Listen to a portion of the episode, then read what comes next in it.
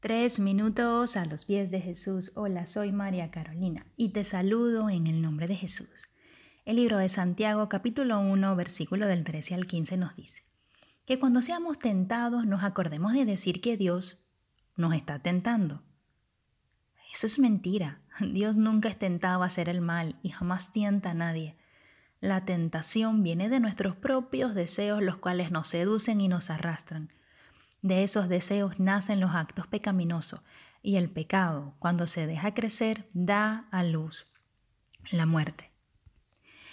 Desde su inicio en Génesis, en el capítulo 3, a partir de los primeros versículos, podemos ver cómo la serpiente era astuta, más que todos los animales del campo que Jehová Dios había hecho, y éste le dice a la mujer, ¿con que Dios os ha dicho no comáis del árbol del huerto?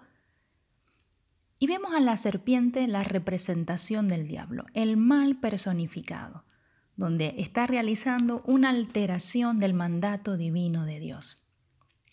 Dice la escritura más adelante que la serpiente insiste y le dice a la mujer, no moriréis, cuando Dios había dicho que no comeréis de él ni le tocaréis para que no muráis.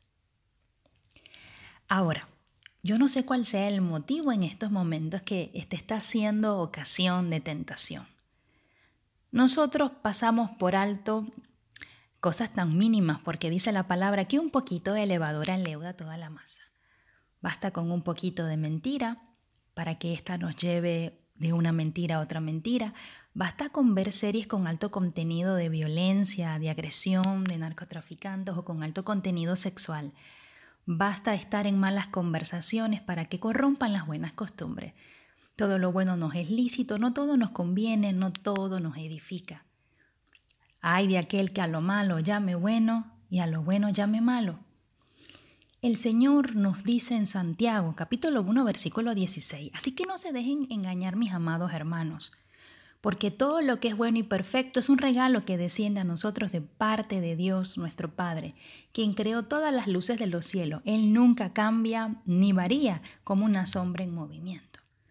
Así que hoy Dios nos dice que Dios bendice a los que soportan con paciencia las pruebas y las tentaciones, porque después que la logremos superar vamos a recibir la corona de la vida que Dios prometió a quienes lo aman.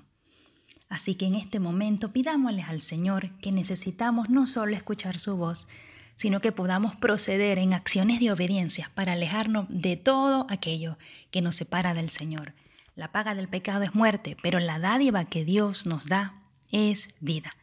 ¿Qué piensas tú de esto? Déjanos tus comentarios en inglesalatina.com y que tengas un día muy bendecido.